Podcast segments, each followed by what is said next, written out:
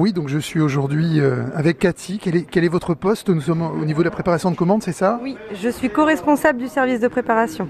Alors comment ça se passe ici euh, au niveau de la préparation des commandes Donc euh, les employés euh, prennent un chariot et vont préparer les commandes.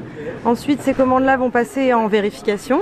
Une fois que ces commandes seront vérifiées, elles passeront en emballage pour être emballées et envoyées directement au client. D'accord, donc de- devant, en face de nous, on a effectivement euh, euh, des racks, c'est c'est comme ça qu'on appelle Oui, c'est bien ça. Avec les produits.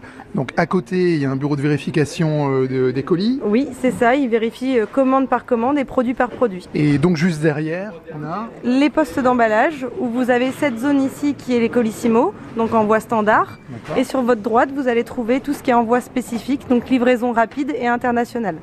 D'accord. Et ensuite, donc euh, c'est directement orienté au niveau des camions.